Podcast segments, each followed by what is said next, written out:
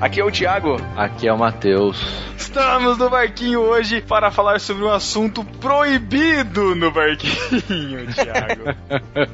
Estamos aqui em mais um Cine Galileia, tão pedido Cine Galileia pelos ouvintes, né? Hoje para falar sobre o filme Agentes do Destino. Os Agentes do Destino. É, para variar, uma tradução tosca, né? Tosquíssima, inclusive, verdade. Que dá, já dá spoiler já, né, do filme. É, tosco. Mas estamos aqui com o nosso sempre presente nos podcasts Cine Galileia, e só neles, Názaro de Brito. Fala aí, pessoal, eu aqui de novo, hein? e também com a nossa querida colunista e já quase integrante já desse podcast, Jaqueline Lima. Oi, gente, tudo bem? Sim. Tudo bem.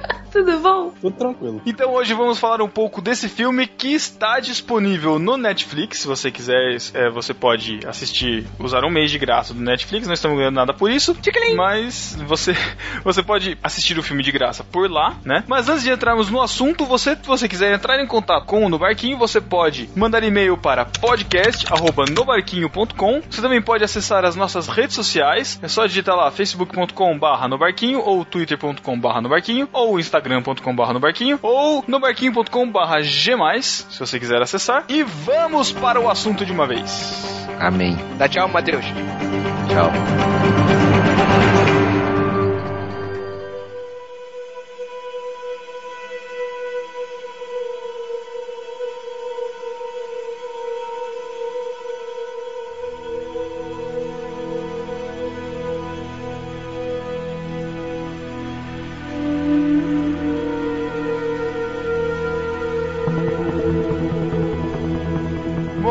Esse filme ele foi estreado em 2011, né? É um filme com o Matt com o Ma- Damon. com o Matt Damon e com a atriz que faz a secretária chata do do Diabo Veste Prada. Emily Blunt. Ah, Emily Blunt. Isso. Inclusive no Diabo Veste Prada, o nome dela é Emily. Hum. É, exatamente. Inclusive, ela é casada com o Jim de The Office. É Caraca, mesmo? sério?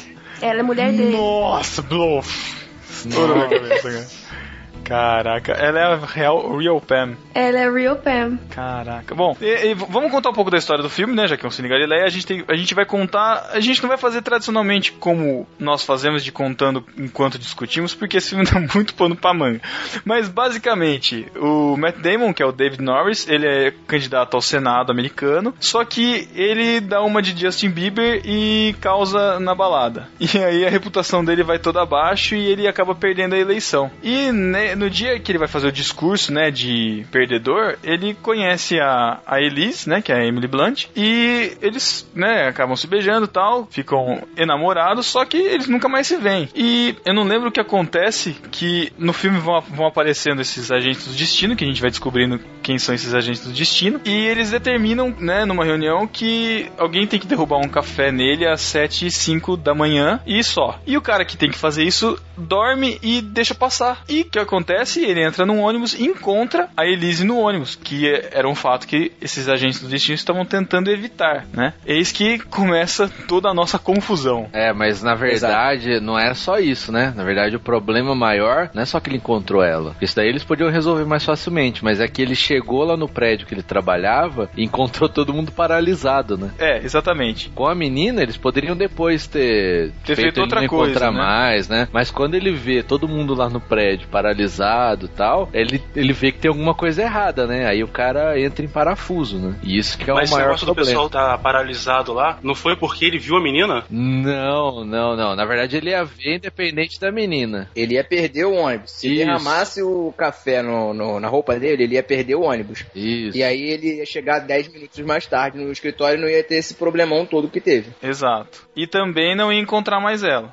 É, e inclusive, isso daí é uma referência pro conto original, né? Não sei se vocês viram, mas chama Adjustment Team. É um conto de um cara que chama Philip Dick. Felipe Pinto. Caralho. Felipe K. Dick é conhecido, né, cara? Porque esse cara, ele escreveu os contos que basearam, olha os filmes, Vingador do Futuro, o Minority Screamers, Minority Report, é, o Pagamento, também acho que o mais conhecido mais conhecido, mas o mais clássico é o Blade Runner, né? Caraca, muito bom. Esse cara que escreveu o conto. Inclusive eu li esse conto do Adjustment, tinha, não li inteiro ainda, mas é um conto curto, sim, 17 páginas, tem em inglês aí pra quem quiser. É um inglês Mateus. bem antigo. Ah. Só esclarecendo, é, na verdade o título original é Biru, né? Justin Biro é o novo do filme, né? O conto é Team, eles adaptaram pro filme pra Birô, que é como se fosse um escritório de ajustes, né? Exatamente. No, Isso, exatamente. Inclusive no conto, essa primeira cena, ela é ela é com um cachorro. que é um agente e um cachorro, né? E o cachorro Nossa. que não, não faz o cara perder, né, o negócio lá, e ele acaba também encontrando essa situação, né? Isso me faz lembrar MIB, Homem de Preto 2. É, é, pode ser que tenha sido baseado, porque É, deve ser. Philip K. Dick, ele é, cara, muito conhecido lá nos Estados Unidos, né? Tipo, uma referência na ficção científica. Até porque eles também dão uma dessa de agente do destino de, tipo, remanejar os- os fatos, né? O pessoal do MIB, né? Isso, é aquele negócio de apagar a memória, né? Isso, é, verdade, É pode exatamente a mesma coisa, que é o reset. hora. É, que eles, Fala. eles chamam de reset. É, só Muito que bom. o reset que eles chamam no filme é, tipo, lobotomizar o cara. né? É, reiniciar, enfim. É, então esse, o que o time de ajustes, né, ou o escritório de ajustes, como são os nomes originais aí do conto e do filme, foi isso o que o David encontra quando ele chega no escritório, já que ele consegue, Isso. além dele encontrar a, a Elise, ele chega no escritório e vê todo mundo paralisado e um time de pessoas assim, tipo, fazendo uma, uma lavagem cerebral na galera, assim, ele fica horrorizado e então eles têm que contar, né, o, o time de ajustes, né, esse, os agentes do destino, eles têm que contar pra ele o que acontece e tal, e aí eles dizem também que eles, ele não pode falar nada sobre isso, e se eu não me engano eles também falam da, da menina, que eles não podem mais con- encontrar a menina, eles pegam o papel com, com o telefone que ele havia conseguido dela e queimam, enfim, ele não pode nunca mais encontrá-la. É importante lembrar que essa cena aí é que eles revelam a questão do controle, né? Eles fazem tipo que um interrogatório com ele, um líder dos agentes, pede pra ele, ele diz que pode ler a, a mente do David, e aí ele fica confuso e tenta fugir. Como ele tem o poder na mão, ele levanta, um, levanta o chão e o chão derruba ele, não é isso? É, o cara mostra alguns poderes pra ele que depois você vai ver que não é bem assim, né? Não é poder nenhum, na verdade o cara ele faz uma análise estatística e acaba que consegue levar o, o cidadão a, a ter- a dar a resposta que ele imaginava. Isso, é. Até depois o carinha lá vai explicar pra ele melhor isso. Isso. Pra gente não falar que o filme ele fica nessa ficção, na verdade ele, ele, ele gira muito em torno do romance proibido, né? Entre o David e a Elise, que eles não podem ficar juntos, que tem todo um esforço pra que eles não fiquem juntos e que tem toda uma manobra que depois ele faz, né? De como funcionam esses, esses agentes do destino. Eles têm alguns poderes, eles têm algumas técnicas, eles têm algumas limitações impostas pelo cabeça, né? Presidente. O Chairman. Chairman. Chairman. Ah, é que eu assisti dublado hoje com a, com a Paty e apareceu cabeça. Cabeça? Cabeça, cara. Acho que é pelo cabeça, cara, que eles falam. Nossa, que zoado. Isso é muito sacanagem. Quem que foi o Briggs que dublou? Não, não, acho que não, Não. cara. É de São Paulo, é de São Paulo o estúdio. Ai, ai, ai. É que assim, chairman também não é bem presidente, né? Mas Não, não aqui é. pro Brasil acaba acaba servindo também, porque tem uma conotação diferente, porque é um cara de uma, uma diretoria, né? Ele representa Uhum. uma diretoria. Não, o Chairman, na verdade, ele é, ele é como se fosse realmente um homem charmoso da empresa. Não, não, que, não que isso seja tradução, mas, por exemplo, eu trabalhei numa empresa que ela era, na verdade, a sede dela era Londrina, é uma empresa multinacional gigante, e o Chairman ma- é brasileiro aqui no Brasil, era um, um inglês, e o cara simplesmente não fazia nada. Ele era o cara que sabia pra caramba, sabe muito do negócio, mas ele tá ali só pra poder fazer aquela questão política, fazer aqueles trabalhos Aham. políticos. Na verdade, assim, o cara ele não tem o poder de mandar na empresa, mas ele tem um poder político enorme na empresa. Uhum. Ele é tipo uma propaganda viva. Isso, exatamente. Tá ok, legal.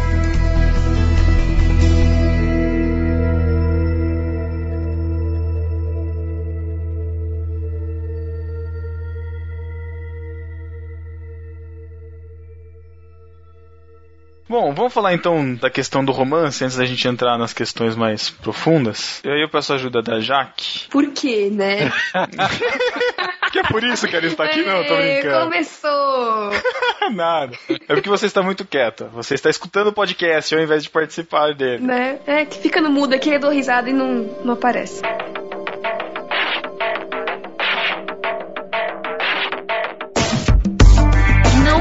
Enxerguei o romance. Ponto. Mas é porque não é um filme de romance. Mas, pô, cara, eles têm que ter uma química. No começo eu até sinto, assim, que parece que eles estão meio, meio juntos, assim, mas. Eu sinto um olhar, assim, um calor no olhar e tal. Mas a Emily Elise, eu tô chamando ela pelo nome, é Elise, né? O nome dela no filme. Uhum. Eu acho que ela tá muito aleatória na vida, sabe? Muito sou uma garota, sou uma é garota free, sabe? E aí eu meio que não consigo entender como, quer dizer, é muito Como que claro se que, é uma questão, isso é muito claro que é uma questão de quando você leva em consideração a questão dos agentes e, de como essas coisas se desencadeiam, de que eles foram tipo meant to be, de que eles foram feitos pra ficar juntos em algum tempo, né? É muito claro que eles vão ficar juntos porque eles se gostam, assim, mas humanamente falando, se eu tirasse esse pano de fundo e olhasse pro romance dos dois, eu não enxergaria um romance verdadeiro que faria o cara fazer as coisas que ele fez por ela, sabe? Na verdade, eles explicam isso no filme, tá? Eles falam o seguinte, que o, o problema, na verdade, o problema do David ficar com a Elise era que ele tinha um vazio muito grande dentro dele, que ele precisava dos aplausos, precisava estar à frente das pessoas, e se ele ficasse com a Elise, a Elise preencheria esse vazio nele, e aí ele não, não, não chegaria à presidência, não chegaria ao Senado, não chegaria nem à presidência dos Estados Unidos. Por isso que ele não É. queria ficar com a Elise. E a Não, Elise bem, é a mulher bem. perfeita pra ele, porque ela preenche esse vazio. Legal que ela preenche esse vazio. Mas a gente não viu, pelo menos o filme não mostra, uma construção que justifique ela preencher esse vazio. O filme explica pra gente, tipo, ela preenche. Ok, eu vou acreditar que ela preenche. Vocês não acreditam em amor à primeira vista. Eu acho que Matheus romântico, olha aí. Porque quando eu vi ele, louco. Matheus que não pede a namorada, a namorada em casamento pra família, mas acredita em amor à primeira vista. Tá bom. Fake. Ih, gente, que loucura. Mas, cara, eu, Eu ente- enxergo- eu entendi esse ponto aí, de que assim, sabe por quê? Eu acho que o filme, ele. Ele tem muita profundidade na construção e não tem muito tempo pra eles construírem, entendeu? É, um ele, ele precisaria de mais tempo pra eles construírem essa história. E, acabou que não teve. Aí o romance ele ficou meio meio assim, ah, eles se apaixonaram e beleza, entendeu? A partir daquele ponto. Mas pensando um pouco aqui, eu não sei se o Thiago ia falar isso, mas parece que o relacionamento do David com a Elise fica mais interessante justamente pelo fato de ser proibido. Se vocês enxergarem por esse, por esse ponto de vista, tipo assim, ele conhece e tal, ele quer ficar junto, tipo, ah, vocês não podem ficar juntos porque nesse não é o plano. Sabe? Aí dá um revolto no cara, tipo, meu, agora é que eu quero ficar com ela. Ah, cara, então, não porque sei, meu. ele tem, apesar dele ser, né, o político e tal, engravatado, ele tem meio que um ar, e eles meio que comentam da, da infância dele e tal, um ar meio de, ah, eu sou, um- eu desafio as coisas, eu não me contento com o que me dizem, eu vou atrás. Então, eu consigo enxergar um pouco disso nele. Tipo, ah, você tá falando que eu vou conseguir, eu não posso? Claro que eu posso, eu quero, eu posso, sabe? E também tem uma questão que ele é sozinho no mundo, né, cara? Numa conversa que ele tem lá com um dos, um dos agentes, né? Fala do irmão, do pai e da mãe que ele já não tem mais com ele, né? Então ele é meio que uma pessoa sozinha no mundo, né? É, mas esse, esse sozinho no mundo é planejado, né? Não sei se você- vocês pegaram nas conversas lá. Não, eles Sim, falam isso sim. claramente. É, é, que eles falam que o pai e o irmão morreram porque fazia parte do plano dele, né? Pra ele... poder criar esse vazio e Isso. depois ele virar senador e posteriormente presidente. Só que em todo esse tempo de vida dele, apareceu a sombra, né, da Elise, né, em vários momentos querendo querendo alçar voo assim desse romance e nunca conseguiu, né? Mas esse não, esse esse amor já tava é, escrito nas estrelas, vamos dizer assim. Só pra lembrar que o primeiro encontro que eles tiveram no banheiro, é, quem, não, quem não viu vai pensar besteira agora, né? Mas ele foi no banheiro masculino e encontrou com ela lá. E eles tiveram um papo totalmente sem pé nem cabeça e se beijaram. Eu, cara, eu não, não vi nada naquele, sabe? Como é que eles chegaram a se beijar daquele jeito, não sei. Ela não falou nada, ele não falou nada, os dois se beijaram. A construção é que ela é meio maluquete, né? Tipo, meio. Tava, tava meio maluca ali. Ele, por conta do histórico do bar, das festas e tal, ele também mostra ser um cara bem. É, Solto no mundo, solto no mundo. é, tipo, não, tipo, impulsivo, assim, sabe? Passional. Ele é muito passional. Tipo, ele faz o que der na telha na hora, sabe? Ele tava lá e beijou a menina, e tanto que o agente dele chegou e falou assim: ah, que, tipo, como uma coisa mais normal do mundo. Ah, você tá beijando aí, beleza. Então vamos que a gente tem outras coisas pra fazer. Olha só, vocês perceberam que uma hora no filme o, o cara fala que foi propositado aquele encontro lá dele e da Elise no banheiro pra poder ela inspirá-lo a, a Aham. fazer aquele, aquele discurso? Era aí Isso. que eu queria chegar quando eu falei do encontro no banheiro. Que ela mudou o discurso dele. Foi um discurso sensacional. Tanto é que várias vezes na rua, o pessoal encontrava com ele e falava: Olha, senador, votei em você, parabéns, hein? Gostei do seu discurso e tal. Pode crer, pode crer. E aí a gente poderia entrar numa outra camada do filme filme, hein? Que é a questão política. É, porque assim, no final eles estão querendo é, que ele se torne o presidente dos Estados Unidos, né? Isso é ah, o imperador do mundo, né? Por isso É a importância do, Desse plano deles, né? desse plano deles. Então, tudo que eles estão. Não é porque assim, ah, por que que eles estão vigiando um cara aleatório? Não é um cara aleatório. Você pode ver que a vida inteira dele, desde a morte dos parentes deles, foi controlada. O encontro com ela foi controlado, né? pro- Pra fazer o discurso. Então, tudo vai caminhando dentro desse plano deles. Só que as coisas dão uma reviravolta, né? E tudo converge para o grande romance da história, né? Que é o que acaba sendo o desfecho do filme. E aí o plano é mudado, né? É alterado no fim das contas e os dois acabam juntos, né? No final. O que também é, é inadmissível, cara. Não, tá tudo errado, Por quê? sabe? Não é porque. Como assim? Ah, então, nós vamos aqui correr e tal. E aí o cara que, tipo, matou sua mãe, seu pai pra ser presidente. Não, tudo bem, fica aí com essa mulher. Tipo, não, gente. Eu quero Não, drama. ideia não é essa. Não, não, a ideia não é. Primeiro, o plano dizia que eles iriam ficar juntos, eles nasceram um pro outro. Foi mudado em, em, sei lá, não lembro a da- a data agora. Mas teve uma década lá que foi mudado o plano que eles não ficariam mais juntos. E quando chega no final, o chairman lá, o vamos falar presidente que fica mais bonito, né?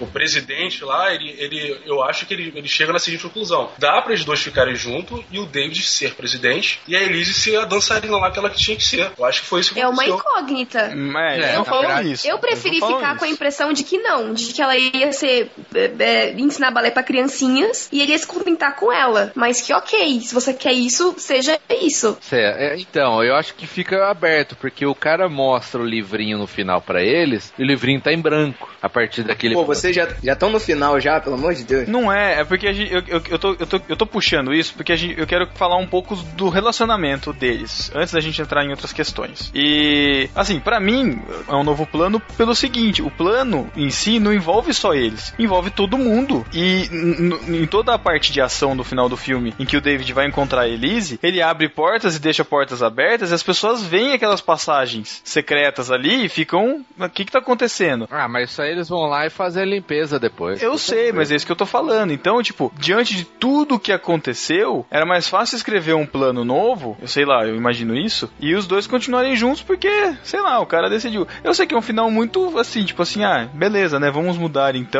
E até uma frase do final do filme que ele fala: você tem que lutar pela sua, pelo seu livre-arbítrio pra você poder escrever a sua própria história, né? Que é o que a gente vai discutir mais à frente. Mas a, a discussão que eu queria entrar nesse momento é em relação ao casal que se conhece, que já tinha o plano traçado lá desde antes, que no fim fica junto. Vocês acreditam em almas gêmeas e mais? Vocês acham que isso é uma realidade que você está destinado a conhecer uma pessoa pro resto da sua vida, e você está esperando seu príncipe, sua princesa, enfim, o que, que vocês acham disso? As metades da laranja.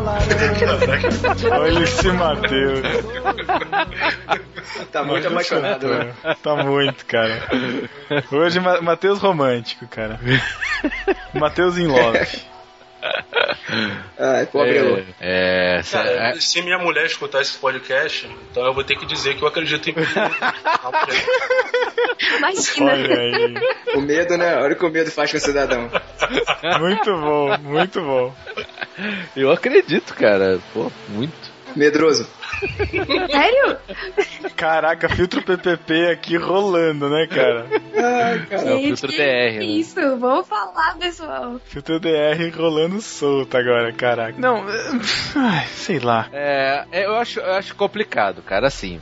É, Eu acho que tem questões. Por exemplo, um calvinista pode acreditar em alma gêmea, normal. Tipo, isso faz parte do plano, né? Do calvinista. Deus vai colocar a pessoa lá. Será? Porque é, é tipo marionete, né? Nas mãos de Deus. Ai, ai, ai. Começou. Ai, Jesus, vai É isso aí, começar. mas é isso mesmo. Vai começar. Muito bom, muito bom, muito bom. O arminiano já não pode acreditar em alma gêmea. Porque senão ele vai acreditar que tá tudo destinado desde o começo. Então a pessoa não teria escolha pra amar quem ela quiser. Aquilo já tá predestinado. Olha, olha aí a questão. Elô, perceba a sutileza das palavras do Matheus pra você não ficar chateado. É isso que ele tá fazendo agora. Ele tá medindo as palavras. Ele tá, medi- ele tá explicando pra você o porquê que ele não acredita. Olha só, Pedro, esse negócio de alma gêmea é um cria um problema seríssimo nos relacionamentos, cara. Porque as pessoas pessoas elas ficam procurando a sua alma gêmea eternamente. Até você encontrar a tua alma gêmea é um problema. O que as pessoas devem entender é o seguinte: casamento e relacionamento é uma coisa construída. Tipo, o amor se constrói. Por exemplo, eu e minha mulher, eu tenho certeza que nós não somos almas gêmeas mas nós somos pessoas que se entendem, que conversam e quando tem esses problemas resolvem antes de deitar na cama. Esse é o problema. É, esse é o problema, não. Essa é a solução. Alma gêmea é um termo muito forte, né? As metas laranja aí, a panela, a tampa da panela. Porque qual o conceito aí é, no, no mundo, vamos dizer assim, com grandes coelhinhos valores, de alma gêmea? É uma pessoa perfeita para mim, uma pessoa que eu vou entender, que vai me entender que a gente vai gostar das mesmas coisas, não vamos brigar. Uma pessoa que me completa. Isso, aí você encontra um monte de, de gente aí com namoro, sei lá, de 3, 4 anos, que quando tem uma briga, ai, mas será que essa pessoa é a certa pra mim? É, será é que o lá que fora? falando. Aí, é, aí vem as amiguinhas, ai, mas será que não tem alguém lá fora que vai te compreender e te amar? Eu tô muito com, com o Názaro nessa, né? É, relacionamento ele é construído, é, amor é uma escolha, ali é uma construção Exato. diária, sabe? E, e esse papo de alma gêmea é meio, meio tenso mesmo. Eu acho que acaba Mas- complicando mais as pessoas do que ajudando. Mas espera aí, deixa eu colocar então uma questão aí no meio. Vamos dizer assim, nós somos cristãos, acreditamos em Deus e acreditamos que, tirando a questão de livre-arbítrio ou soberania divina, é, que Deus vai nos mostrar, o- vai mostrando os caminhos que é é melhor que a gente siga, entendeu? Não, não tô falando nem que é forçado, mas vamos colocar assim. Então, por que Deus não poderia colocar duas pessoas é, que vão, não quero usar a palavra que se completam, mas é um pouco disso, é, por- até uma, por uma questão de homem e mulher, eu acho que ser completo, independente, não é a pessoa que completa a outra, mas homem e mulher acho que se completa. Então, eu acredito que Deus poderia indicar um caminho das pessoas para que elas se cruzassem e, a partir daí vai ser algo benéfico para os dois, algo que Deus gostaria que fosse para os dois, porque os dois É, são eu- cristãos e estão debaixo da vontade de Deus. É, eu penso o seguinte: é, não existe a pessoa certa, existem os valores corretos, entendeu? Então a pessoa, quando vai buscar uma pessoa para se relacionar, ela tem que buscar as pessoas que têm os mesmos valores que ela, para que não haja um julgo desigual, como Paulo fala em uma das cartas. E aí isso acaba dificultando o relacionamento, as pessoas sofrem, porque eu entendo perfeitamente, assim como a Jaque e o Nasa, que o amor é você escolher amar a pessoa todos os dias novamente, cara. Todos os dias você escolher se doar para ela. Uhum. E não é dar amor esperando ter em troca. Isso aí já é comércio, na minha opinião.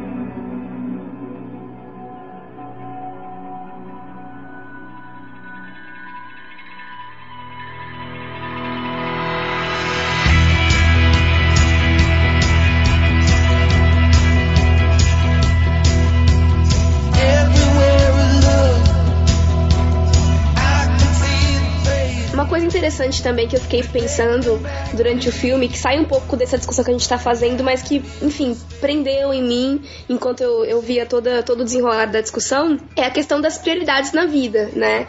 Porque todo o caminho dos dois foi traçado para eles terem algum tipo de sucesso, é, vamos dizer assim, profissional, vamos categorizar como profissional. Então, a Elise é que ela vai ser uma grande bailarina e performista, você vai ser o presidente dos Estados Unidos, então vocês não podem ficar juntos por isso, porque você tem uma missão que ela vai atrapalhar e ela tem uma missão que você vai atrapalhar. Mas, tipo, a gente pode pensar um pouco de quais são as prioridades que a gente tem que ter na vida, né? Porque será que vale a pena eu desistir de ter uma família estruturada, de estar com alguém que eu gosto, é, enfim, que vai me ajudar em, em vários sentidos, mas que a minha. Será que a carreira é tão importante assim, sabe? Será que ser presidente dos Estados Unidos é muito mais importante do que estar com alguém que eu amo que vai me fazer bem e ser senador? Entende? É, porque fica um- uma coisa muito. Eu vou usar o termo, eu não queria usar esse termo, mas fica muito materialista. Ó, você, meu, tem que ser presidente, ela, ela vai ser uma grande bailarina. Como ser uma grande bailarina ou ser um grande presidente fossem, assim, o ápice da vida de qualquer pessoa. Como se ter um, um sucesso profissional fosse o ápice de qualquer um, sabe? Quando na verdade a gente pode ter muito sucesso, muito mais sucesso tendo uma família estruturada, sendo feliz em outros aspectos. Concordo com você, Jaque. Mas eu vejo que o filme não mostra isso. Os agentes dão isso a entender, mas quando ele, ele tá quase lá vencendo pra ser senador. Ele escolhe ela. E vê o jornal e ela tá fazendo sucesso, mas ela também não tá contente com o futuro dela. Tipo, ela tá Justamente. super bailarina, mas ela não tá contente porque ela tá casando com o cara que ela não gosta. Mas isso não é uma questão de realização profissional, busca por, pelo sucesso. Isso é uma questão que é in natura deles. Por exemplo, ela, ninguém consegue fazer sucesso numa, na dança se a pessoa não tiver aquilo dentro dela, se a pessoa não tiver talento pra isso. E, por- e do outro lado também, o, o Dave, ele tinha talento pra ser político. É, tipo, o cara, ele participa de coisas é, grandes lá no, no Congresso. Então, assim, isso é nato. Não é porque eles, eles buscam. Tipo, uma hora, se a pessoa é, um, é uma boa dançarina, se a pessoa é um bom guitarrista, se a pessoa é um bom violonista, ele vai chegar lá. Uma hora ele vai chegar, não tem como. O talento que Deus dá à pessoa determina o que a pessoa vai fazer na vida. Que Ah. isso? Foi o que o Názaro quis dizer. Ah, sei lá, cara. A nossa visão de sucesso é muito. é muito deturpada, cara. Vou fazer um comentário sobre o que a Jaque falou, que a gente, no mundo que a gente tá vivendo, uma mulher ser vice-presidente de uma grande empresa é muito mais valorizado do que uma mulher ser uma dona de casa. Isso é, hoje em dia, tá muito na moda, inclusive, essa discussão, É, né? entendeu? É disso que eu tô falando. Eu fiz uma conexão muito com a forma como. Isso. Como eu vejo. Não necessariamente eles, né? Sim, eu, eu consigo ver o que. Não tinha reparado, mas eu consigo ver o que o Názaro acabou de comentar, da questão de, de ser uma coisa que tá ali com eles e é natural pra eles. Mas se a gente tirar um pouco do escopo do filme e colocar no- nos dias de hoje, sabe? E ir pra aquele cara que quer muito ser administrador de empresas e não tem- tempo de se dedicar à família. Enfim, se a gente trazer pra, pra esse aspecto e entrar no que o Thiago disse de nosso. Enfim, de essa questão do sucesso, de como as pessoas veem o sucesso, dá pra gente ficar pensando um pouco isso, sabe? De quais são nossas reais prioridades quando a gente tá falando de relacionamento, de família. Então, na É, real. falando- trazendo pra uma aplicação pessoal, realmente faz muito sentido. Mas a gente vai entrar na questão da felicidade, né? O que é felicidade? Podcast 15, NB 15. Isso, fica a dica, Luna. Na real, o que acontece no filme é que eles tentam mais convencer ele de que a melhor opção é ele ficar na dele, porque ela, teoricamente, vai se dar bem, apesar dele não saber se é aquilo que ela quer exatamente, né? Eles falam assim, ó, se você deixar ela quieta, ela vai ser uma dançarina de sucesso. Não é isso que você quer pra ela? Que ela seja sucesso? Ou, ela, ou se você ficar com ela, ela vai, ela vai ser professora de balé. É isso que você quer pra ela? Tipo, não tá dizendo que ela não quer ser aquilo. Porque no, no, no final do filme dá a entender, lógico, que os dois querem ficar juntos, independente do futuro dos dois. Agora, o que nos é passado é exatamente isso. Eu posso muito bem ser muito bem sucedido e muito feliz, por exemplo, sendo professor, apesar da atual conjuntura do nosso país das condições, enfim. Só que toda a pressão e todo o sistema ao redor nos pressiona para que a gente busque algo que a gente não quer ou que a gente não quer ser, simplesmente por, sei lá, ganância, enfim. É, e tem uma coisa que eu queria destacar também. Na verdade, duas coisas. Uma, o filme pegar emprestado as portas do Monstros S.A. Caraca, eu não reparei isso. isso maneiro. Aonde? Ué, as portas, cara. Ah, A questão de entrar Ah. em né, mundos pelas Não portas. prestaram atenção nisso, não? Será que o Monstros S.A. não pegou isso do conto original? Não tem no conto é- original. não, não, não, Não não. isso Isso é de Não? Matrix. Foi do roteiro. Matrix. Não, cara. Foi Matrix. a questão das portas.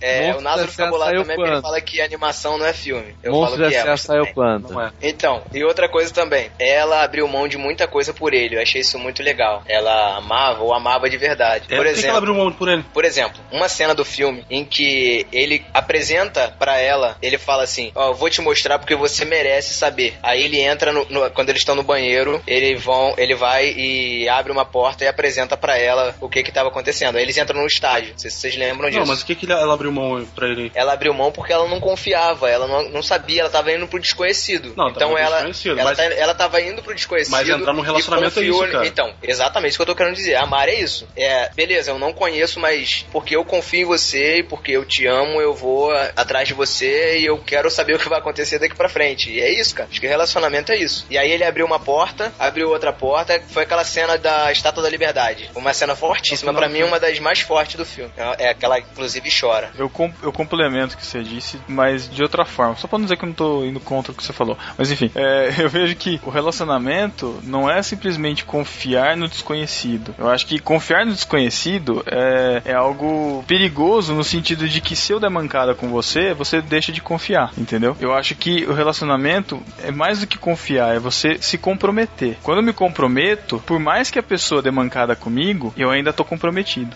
entendeu? É a história da galinha e do porco. Nossa, que história é essa, Matheus? Que- Conta aí, Matheus. Vocês não, não ouviram pregação? Não. Não. Não, louco, que o porco é comprometido, porque ele morre, né? Quando vai fazer a comida.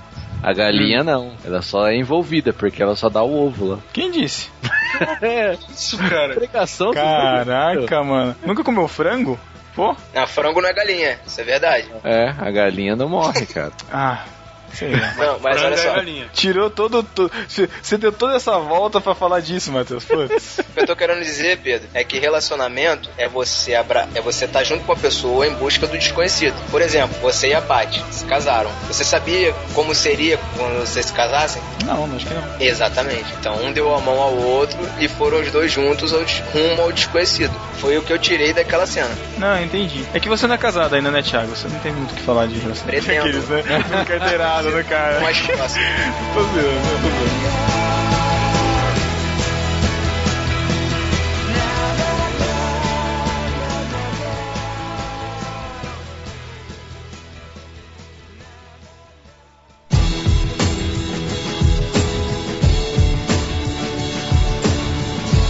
Aí eu vou entrar num- numa outra questão. Propositadamente, a gente tá falando sobre relacionamentos. Mas qual é a minha opinião? Eu até tava discutindo com a Paty aqui antes de da gente, da gente vir gravar. É, será que realmente o que rege os nossos relacionamentos, a nossa relação, é aquela pessoa que tem os mesmos valores? Tipo, eu sei que eu tô aqui na posição de marido pra completar, pra satisfazer, pra fazer a minha esposa feliz e ela a mim. Ok. Mas o plano de Deus é arranjar uma pessoa pra me fazer feliz e arranjar uma pessoa pra ela pra fazê-la feliz? Eu acho, e é o que a gente vai entrar depois mais pra frente, que o plano de Deus, ele é muito maior no sentido de objetivos maiores do que simplesmente achar uma pessoa pra me fazer feliz. Pra mim, o objetivo maior dele é fazer proveito dessa relação pra que através dessa relação outros venham a conhecer.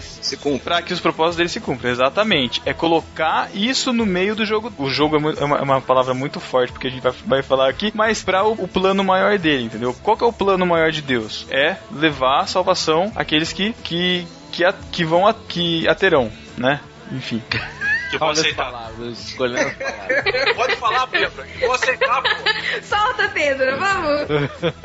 Aqueles que vão se arrepender. Vamos falar biblicamente. Aqueles que vão se arrepender. É, daqueles que o Espírito Santo vai, vai revelar no coração, vai arrepender e vai, vão perceber a necessidade disso. Então, de que forma que isso vai acontecer? Através da minha vida. Se eu não quiser que isso aconteça, beleza, Deus escolhe outro. Mas esse relacionamento acontece é, não de forma que não está nas mãos de Deus, mas que vai também fazer, vai ter proveito para isso no caso de nós que já somos cristãos. Ô, Pedro, eu queria fazer uma observação sobre o que você falou. Faça. É, relacionamento, a gente normalmente entende que são duas metades formando um inteiro. Na verdade, são dois inteiros formando um inteiro.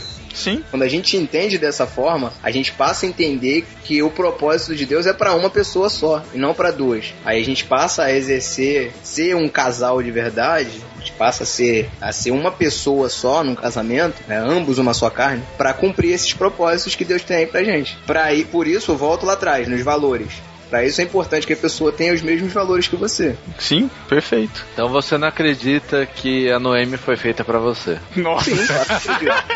E ao mesmo tempo, e ao mesmo tempo que todos os dias eu escolho Você amá-la. falou? Eu não, eu não ouvi o que você falou. E ao mesmo tempo Não, antes. que todos os A resposta. Não, eu acredito sim que ela foi separada pra mim por Deus e que eu a, es- a escolhi. Escolhi amá-la. Olha aí. Não, Thiago, não foi você que escolheu a mala. Ela que escolheu a mala.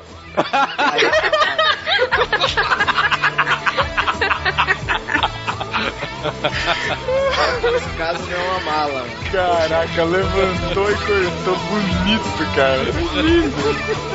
E eu deixo picando pra ele ainda. Deixa ele. Tá do meu lado aqui. Foi lindo. Foi lindo.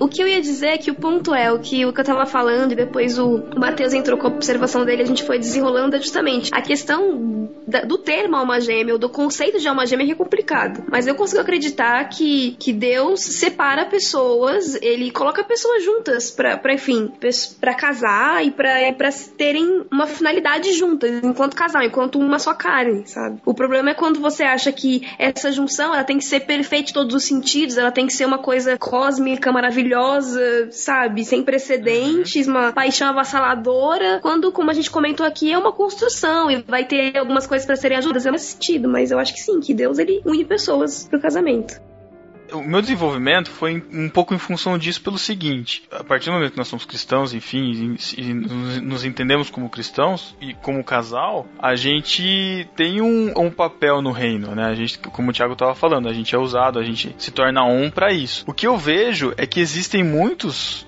jovens e muitas pessoas que vão atrás da sua alma gêmea, ou vão atrás daquele que a quem eles querem fazer feliz, mas não, não envolve. Posso até tá querendo exigir muito dos casais, porque a gente já exige que um faça o outro feliz, né? Que, que já não é padrão. É eu quero ser satisfeito e ponto, né? Mas que além desse, desse, dessa jogada altruísta de um fazer o outro feliz, eu acho que tem que estar tá implícito na relação que o casal, ou um, né?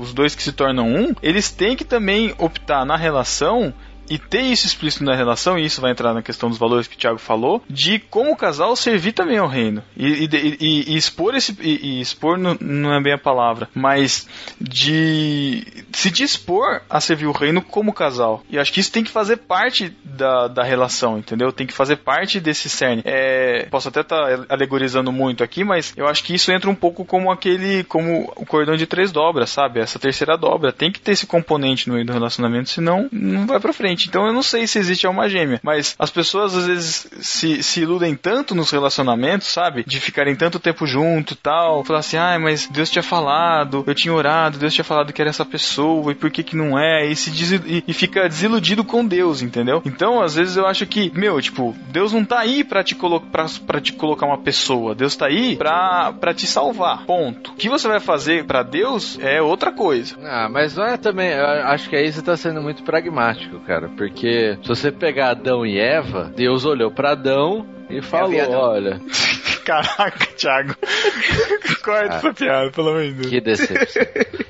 é, estava lá Adão, Deus olhou e falou: Olha, Adão tá sozinho e tal, não tem ninguém com ele. Vou fazer uma ajudadora que lhe seja idônea. Tipo, Deus olhou também pra solidão de Adão, olhou porque ele não tinha. É lógico que já fazia parte do plano de Deus, mas por estar tá a descrição na Bíblia, ele tá mostrando que é algo importante na vida do, do homem e da mulher, né? É esse complemento como casal. Então não é só assim, ah, Deus vai tem que cumprir o propósito dele, vai unir os dois porque tem que cumprir o propósito dele. Sim, só que, só que muitas vezes o relacionamento dos, do, das pessoas que estão atrás de, da sua cara metade, da sua tampa da panela, gira em torno disso, entendeu? De buscar uma pessoa ao seu lado. Eu tô, eu tô querendo dizer que não é só isso. Você não tem que buscar Deus por conta disso. Na palavra, não sei se, não sei se é Paulo que fala, mas enfim, que fala lá: maridos, amai as suas esposas, assim como Cristo ama a igreja. Então a gente tem que se espelhar no relacionamento de Cristo com a igreja e tá voltado a isso também, entendeu? Entendeu? Sabe qual é o problema maior desse pensamento, Matheus? É que esse pensamento cria frustrações, cara. Frustrações para as pessoas que encontram uma pessoa que de repente tem um temperamento difícil, mas que é, as pessoas se, eles se gostam, mas que uma, uma parte do, do casal, um, um, dos dois do casal, tem um, tem um temperamento mais difícil, uma pessoa um pouco mais difícil de lidar. Isso vai criando frustrações para pessoas que, por exemplo, não encontrou ninguém ainda, que tá solteiro. Isso acaba criando frustrações, porque a pessoa fica pensando, pô, mas será que minha cara metade tá aqui no, por exemplo, no meu caso do Rio de Janeiro, minha cara metade tá aqui no Rio Rio de Janeiro, ou tá no Japão. E se, se estiver no Japão, se estiver no Iraque, entendeu? Pode criar esse problema, pô. Aí que tá, a gente nunca sabe, né, cara? É, e, e, vai, e aí eu, eu, quero entrar com uma questão, que aí a gente acha que já pode entrar no, no assunto maior da, da discussão aqui, que será que as decisões que nós tomamos durante a vida vão determinar exatamente com quem a gente tá? Porque, por exemplo, se eu tivesse feito uma faculdade em outra cidade, será que eu teria conhecido a minha esposa? A gente já fez um podcast esse, né? Exatamente. Mas é de dano na cabeça, cara. Será que exatamente tudo é determinado? Ou não, é tudo aleatório? O problema de você pensar com, essa, com, essa, com esse pensamento determinista cria, cria essas questões na sua cabeça. A gente vai ficando pensando na questão da, da, da causa e efeito, da causalidade. Tipo, tudo tem uma causa e se, e se eu não fizer desse jeito, seria de outra maneira. Isso, esse é o problema desse pensamento determinista, desse pensamento que de, de não, não vamos entrar obviamente na, na questão, mas do, do não livre não, do, da, da livre escolha, entendeu? Não, eu só queria ressaltar o seguinte: concordo plenamente com o Názaro. A, a discordância entre a gente é sobre a questão do livre-arbítrio. Nós temos, nós seres humanos, somos dotados de capacidade de escolha. Nós fazemos escolhas durante as nossas vidas. A grande questão é se essa escolha ela é livre ou se ela é tendenciosa. Então, se a gente tem capacidade de escolher livremente ou se a gente escolhe baseado em alguma coisa ou influenciado por alguma coisa interna ou externa. Uhum. Essa é a grande discussão. Que nós temos capacidade de escolha é lógico, cara. Nós somos agentes no nosso dia a dia. Nós somos agentes da nossa vida. Não somos autômatos. Então, aí é que tá. É, mas aí no fim é que aí fica a mesma coisa a questão, então. Não, é. porque então, se você é autônomo, você, você poderia escolher qualquer pessoa pra estar junto de você. Você é livre pra escolher isso. Então, se você Sim. tira essa, essa decisão, você tira essa posição, essa escolha, quer dizer, eu vou dar nó em cima de nó, mas você é livre pra escolher a Noemi, só que Deus já escolheu a Noemi pra você. Então você tá escolhendo a escolha de Deus, aleatoriamente. É, se você for pensar direitinho, su- suponhamos que ele não tenha escolhido. Ele apenas conheceu. Ele apenas viu que o ia escolher. Só que quando Deus,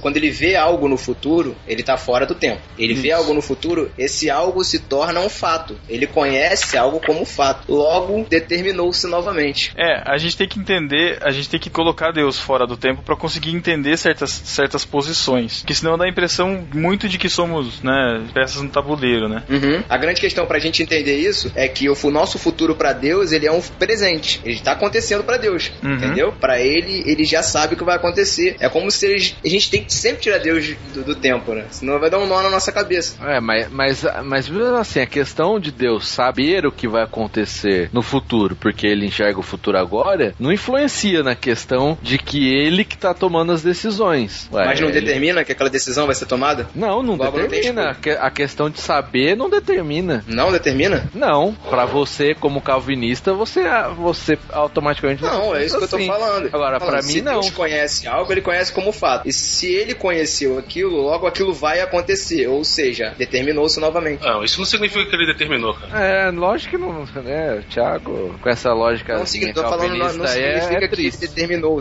Tô falando isso. Não tô, não tô dizendo que ele determinou. Eu tô dizendo que o fato se determinou, entendeu? Quando Não, ele conhece, ah, porque aquilo não tem como mudar. Se ele conheceu, se mudou, ele tá, erra- tá, tava errado. Então ele não é Deus. Não, ai meu Deus do céu. E se Deus, fora do tempo, enxerga três linhas de tempo diferentes? Oh,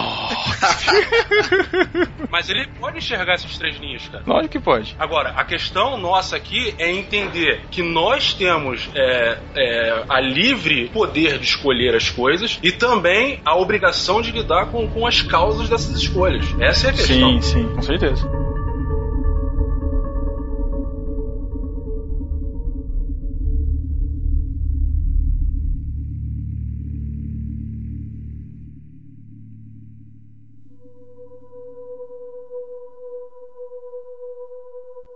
Eu queria entrar numa questão, de novo, do começo do filme, é, que ele fala da, do copo de café que deveria ser derrubado e não é, e de tudo que se desencadeia disso, e lembrar de um filme que eu sempre lembro nos podcasts, que é o De Caso com Acaso, com a Gwyneth, Gwyneth Paltrow, é, que fala um pouco também da questão de é, um fato corriqueiro que acontece, que ela perdeu o trem, e aí no filme mostram duas linhas do tempo mostrando o que acontece com ela se ela tivesse pegado o trem e o que acontece se ela não tivesse pegado o trem. E eu tô falando tudo isso para juntar com uma experiência que aconteceu comigo e é uma coisa que às vezes me dá uns nós na cabeça. Porque a gente tá falando aqui sobre é, livre escolha, né? É, a gente tá falando um pouco sobre livre-arbítrio, agora eu tô falando sobre livre escolha. Quer dizer, a capacidade que eu tenho de tomar as minhas próprias decisões e arcar com as minhas próprias consequências. Estava eu andando, fazendo minha caminhada diária nesses dias, e no lugar onde eu estava andando, no dia específico, estava com muito movimento de carro. Normalmente eles limitam uma faixa da avenida para caminhada, nesse dia eles não estavam limitando. Então eu estava andando pela calçada, uma calçada extensa de um lado da avenida, da outra avenida só tem um trecho de calçada. Não é a avenida toda assim. Eu estava andando pelo trecho onde tem a calçada contínua e eu quis dar a volta na avenida e eu pensei, falei assim, ah, eu vou continuar na mesma avenida porque como tá muito movimento, né, eu não fico arriscando ficar andando entre os carros, ou ficar andando tipo na, na sarjeta assim, né, na- na beira da calçada calçada. E aí eu fiquei pensando nisso, falei, mas aí eu depois eu pensei de novo, falei, não,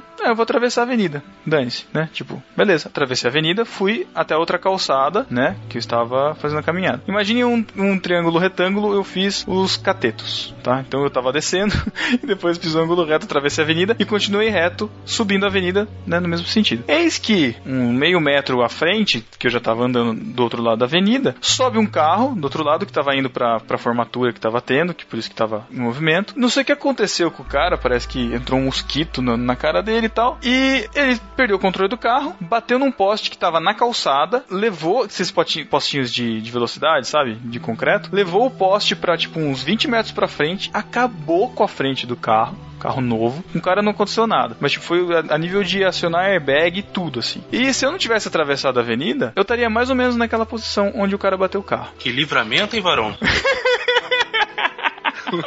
Sabia que vocês iam nessa conotação, cara. E, exatamente, cara. E aí, até que ponto a minha escolha de ter atravessado a rua foi minha escolha? E foi, ou foi, entendeu? E aí? Náturo resumiu bem, né? Livramento, varão. Você deu um glória na hora. Não, que ele é vegetariano. Caraca. Pronto, agora eu vou ser excomungado da vegetariana. Você saiu falando em línguas? Cara. Pegou o ônibus e saiu falando em línguas, né? É. é... Aí começa a tocar aquela música do batismo no ônibus. É, então. Certo irmão tinha desejo de ser batizado com fogo divino ser pentecostal e foi para o... Ah, mas aquele cantor aí, ó. Eu já vejo a foto da Jaque na capa do CD, assim, com o nome metálico, assim, fazendo as coisas. Muito bom. Cara, eu acho que isso tem muito a ver com. Fala a verdade, cara, esse filme ele expressa muito a minha visão com relação a Deus. Sabe? Porque... Porque eu acredito que Deus, até certo ponto, até é como eles falam no filme: olha, a gente deu livre-arbítrio e tal, mas vocês fizeram besteira, blá blá blá. Aconteceu um monte de coisa aí, a gente retomou as rédeas, né? Eu acredito que Deus permita o livre-arbítrio em determinadas circunstâncias, mas tem circunstâncias que ele é, ele age da forma que ele quer por causa da soberania e para manter o curso da história, para chegar lá no final e cumprir aquele objetivo que ele quer. Mas em determinado ponto ele dá o livre-arbítrio. Então, nessa situação que você contou, Pedro, pode ter sido uma influência de Deus e deve ter sido realmente Deus porque tem um propósito maior. entendeu? Ser como o host do No Barquinho, olha aí. é, mas, mas eu acredito bem dessa forma, cara. Eu acho que Deus pode evitar alguma coisa acontecer porque é o propósito dele naquele momento. Ou, ou ele pode deixar acontecer as coisas de acordo com a nossa vontade. Olha a polêmica. Uhum.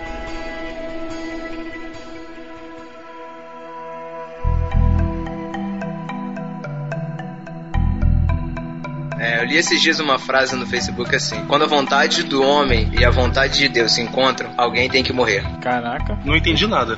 Eu não entendi. Não. Falando sobre escolhas. Mas você quer matar vontade... Deus, agora você é Nietzsche? Então, exatamente. Cara. Deus, porque ele queria que a vontade deles prevalecesse. Caraca, Thiago. O que, eu tava querendo... que, que eu tô querendo dizer com isso? Caraca. O que eu tô querendo dizer com isso? Eu tô querendo dizer. Thiago, só não esqueça que tá do meu lado, cara. Eu posso te dar um soco agora. o que, que eu tô querendo dizer, cara? Eu tô querendo dizer que a gente faz escolhas.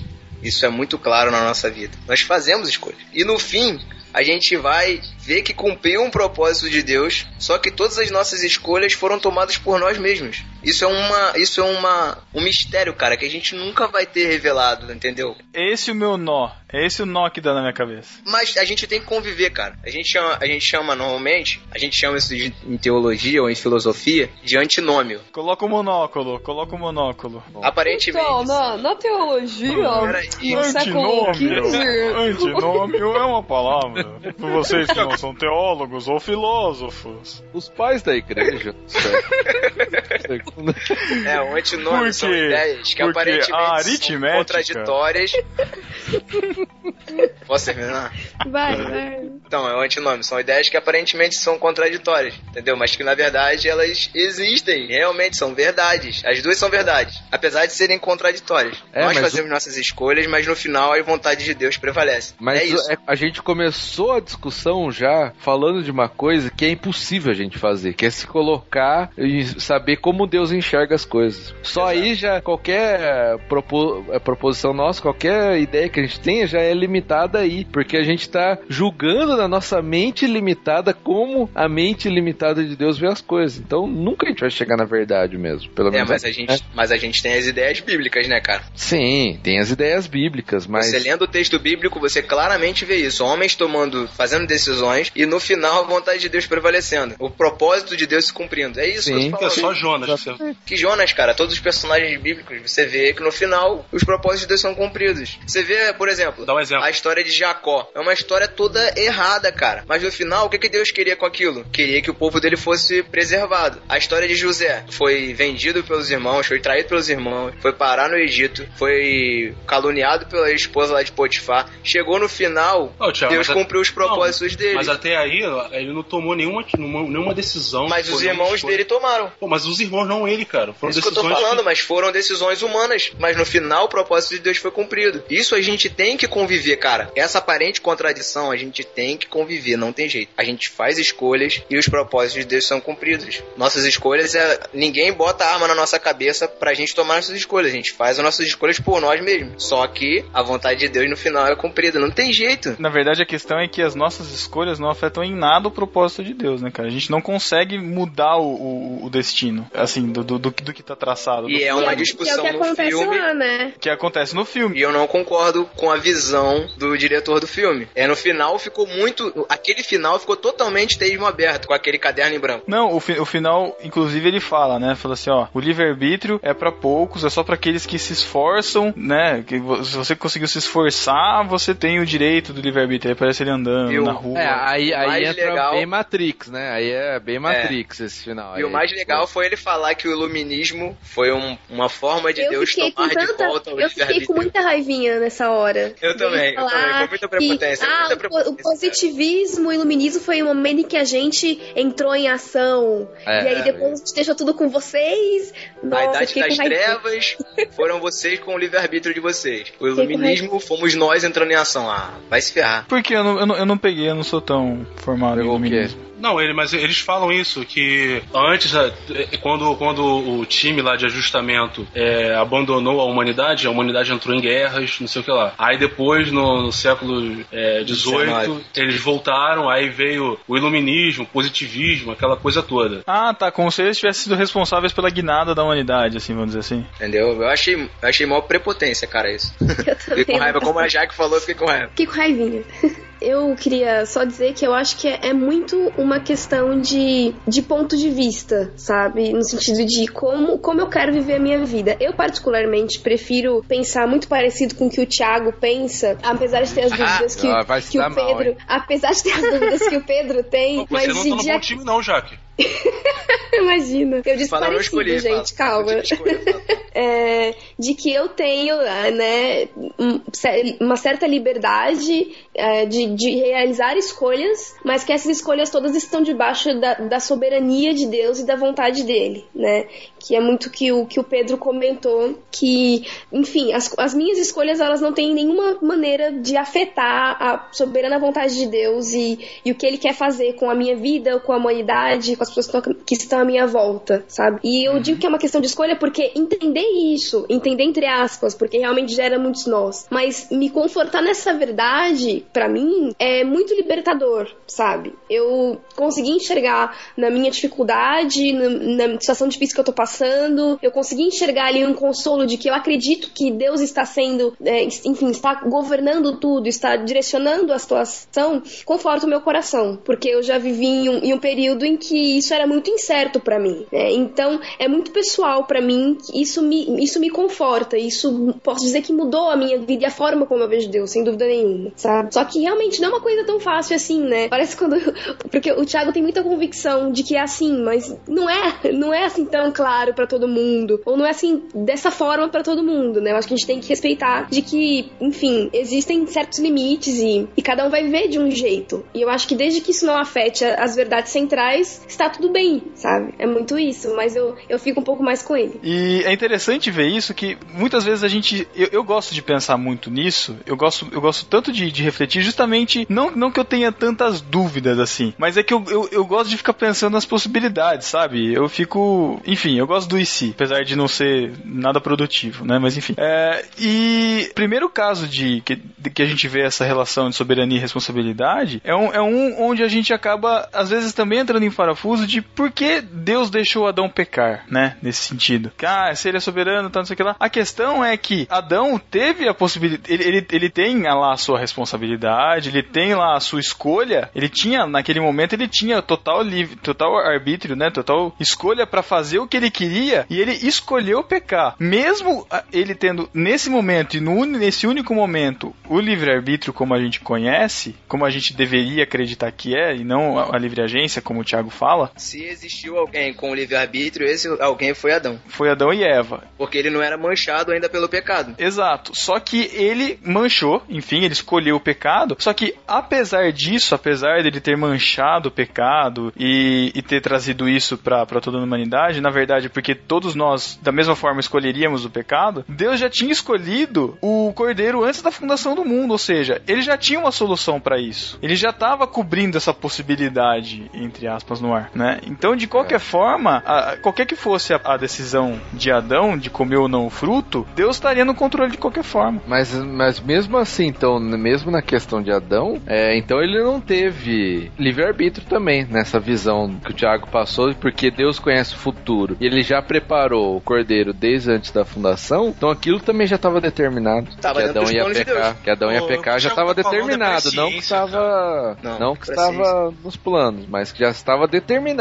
Você falou, gente... se Deus enxerga o futuro, já está determinado. Sim. A gente ficaria aqui por, por zilhões de horas falando Deus disso. Lá, e Deus lá em cima rindo da gente. E a gente não chegaria a lugar nenhum, cara, porque é, realmente, é, eu acho que o que o Matheus falou mata muito. Não tem como a gente, com essa limitação total, entender a mente de Deus e o que ele quer fazer, sabe? E falando um pouco da questão de Adão e do que o, o, o Pedro trouxe, eu acho que entra muito na questão do protagonista e da escolha dele, né? Ele tinha ali a opção, ele foi, foi falado para ele, cara, não vai dessa mulher, não é para você a gente vai fazer de tudo para você é, não conseguir, enfim, se encontrar com ela novamente. E mesmo assim ele tomou a decisão de ir. Mas a partir do momento que, que ele teve a oportunidade ali de escolher, ele teve que arcar com as consequências, né? Com as responsabilidades dos atos dele, né? E a gente entra numa história que com certeza todo mundo já deve ter comentado, mas que é a responsabilidade que a gente tem sobre os atos da gente, né? No dia a dia. Se você escolhe ir pelo caminho mais perigoso, se você for assaltado, meu, foi você que escolheu pelo caminho mais perigoso, sabe? Então ele teve que atravessar a cidade, passar por várias coisas e arriscar a própria vida e a vida até da, da. Eu vou chamar ela de Emily sempre,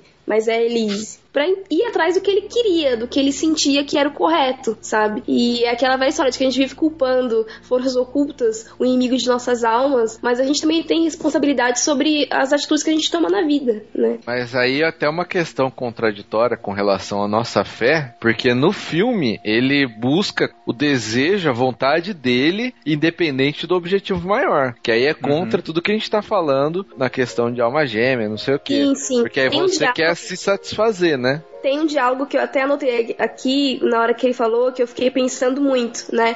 Que foi quando o Thompson, acho, né? Que é o mais mais lá, que entrou para poder resolver a parada, foi conversar com ele, explicar para ele toda a situação e tal. E aí ele falando, meu, tipo, se você ficar com, com ela, ela não vai pra frente, você também não vai ir, tipo, isso não faz sentido. E aí ele disse, mas e como eu me sinto? Né? E como, e como eu me sinto? Eu não sinto isso. E aí ele disse: não importa como você se sente, importa o que está preto no branco. Numa cosmovisão cristã, a gente tem que entender que não importa muitas vezes como a gente se sente, né? Porque o nosso coração muitas vezes ele nos engana, ele quer nos levar para mais perto, enfim, do que não agrada a Deus. Importa o que a palavra diz, importa o que Deus quer que eu faça, né? Que é como o Mateus falou, que vai de encontro completamente com, com a nossa fé, né? Ele, senti, ele fez o que ele sentia de fazer. E muitas vezes a gente não tem que dar ouvido ao que a gente sente de fazer sim é o que a palavra de Deus é o que Deus quer que a gente faça. Nossa e natureza até vai sempre puxar a gente a pecar, né? A gente Justamente. tem um espírito dentro da gente que nos capacita a fazer a vontade de Deus. É isso. Isso, e em tudo os caminhos, nossos caminhos tem que ser os caminhos que vão cumprir esse objetivo maior. Quando a gente tá falando de relacionamento, eu conheço pessoas assim que deveriam e, e e eram produtivas pro reino de Deus, né? E é lógico que é responsabilidade delas também, mas quando se uniram com outras pessoas, acabou, sabe? Um não, não levava o outro pra frente e, e justamente por, por causa de escolhas erradas. Óbvio, como eu falo de novo, tem responsabilidade, cada um tem a sua, mas as nossas escolhas acho que podem levar nesse sentido também. Tem que fazer igual o Thales, né? Hã? Mas eu escolho Deus. Nossa, que lixo.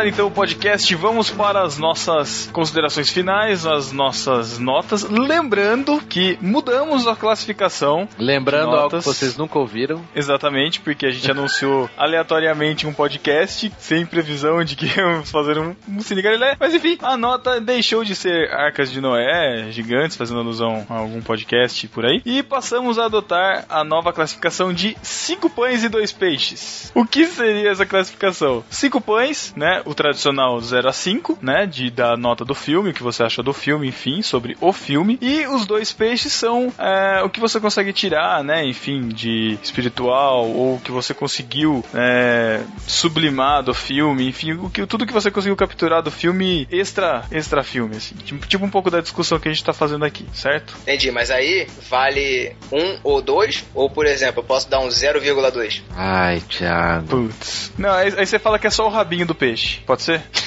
Vamos lá, então eu começo com a minha nota. Então, eu achei o filme um três pães e uma metade sem miolo. O filme é legal, en- entretém, maneiraço e tal. Mas assim, é como a Jaque falou, o romance não convence daquela coisa assim e tal, né? Do terço final do filme foi aquela correria pra, pra ele conseguir chegar onde ele chegou. Mas assim, me divertiu, foi maneiro. Eu consegui enxergar as, as relações, assim, né? Questão do destino e tal, tudo que a gente discutiu nesse podcast. Então, três e meio pães e um meio de pão sem miolo. E dois peixinhos, vai. Você, você bonzinho, dois peixes. Só pra lembrar, Pedro, o diretor desse filme, o George Knopf, foi a primeira vez, primeiro filme que ele dirigiu. Ele foi roteirista de outros filmes, mas é a primeira vez que ele dirigiu um filme. Na real, eu não consigo diferenciar muito direção, enfim. Eu só sei quando é uma fotografia bonita, porque as imagens ficam bonitas. Mas, enfim, é, é a minha impressão do É, a filme. fotografia desse filme é bem cinzenta, né? É um filme É, bem, bem strange, bem né? dark, assim, sei lá. Ele é filme meio de TV, parece, né, cara? É um filme pra TV. Mas enfim, vai lá, Názaro, sua nota. Eu vou dar três pães, porque o filme realmente não é tão excepcional assim. Por outro lado, cara, eu vou dar dois peixes inteiros, porque esse filme sambou na cara dos calvinistas.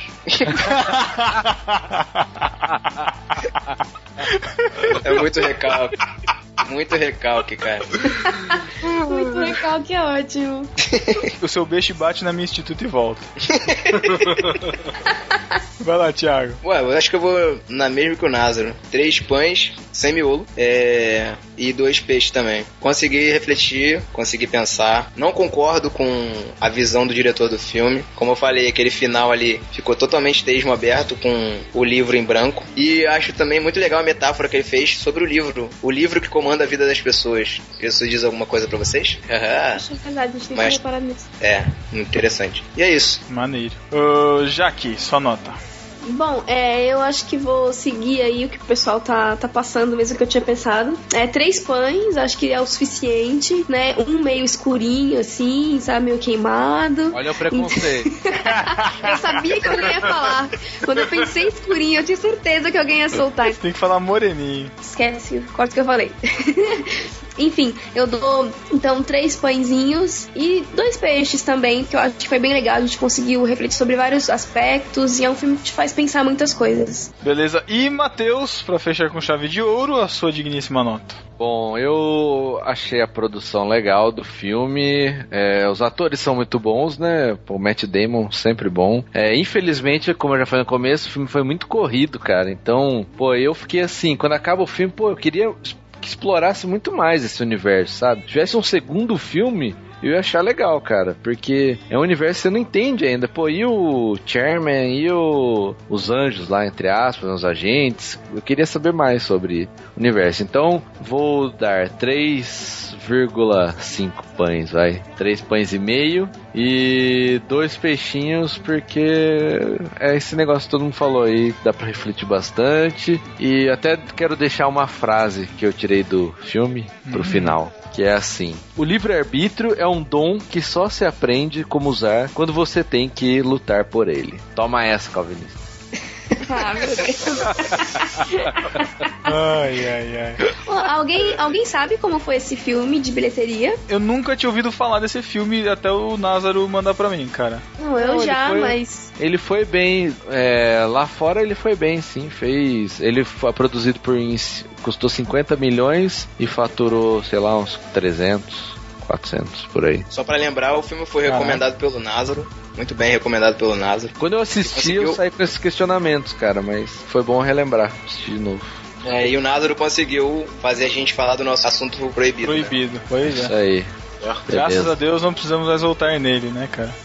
É, nunca eu mais ver, os, eu voltaremos assunto. comentários desse podcast, viu? Vão tá. Vai ser da hora. Nossa, É, quem quiser saber mais, vai lá no BTcast, que tem uns podcasts bem chatos sobre o assunto. Caraca. Se você não dormir até o final, recomendo. Olha isso. Meu, eu, eu faço anotações daqueles BTcasts. Não, é muito bom. principalmente os que tem Augusto e Nicodemos. A outra aí. Vai, Pedro, encerra aí essa bagaça. Então é isso, galera. Fiquem aí nos comentários, mandem e-mails aí, comentem, discutam com a gente sobre esse filme e até 15 dias. Valeu, galera. Tchau. Jaque, Tchau. Názaro. Valeu, pessoal. Até a próxima. Fala direito, cara. Fala igual um vovô. Valeu, pessoal. Obrigado pelo convite. Até a próxima. Epístolas. Ai, que chato, não vai falar mais tchau. Que mané, cara. Que mané.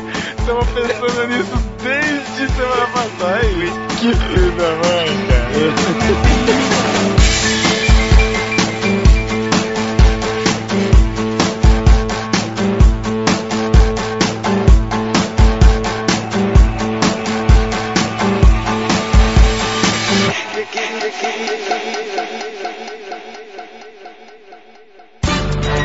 Epístola. Epístola? As epístolas. Epístola.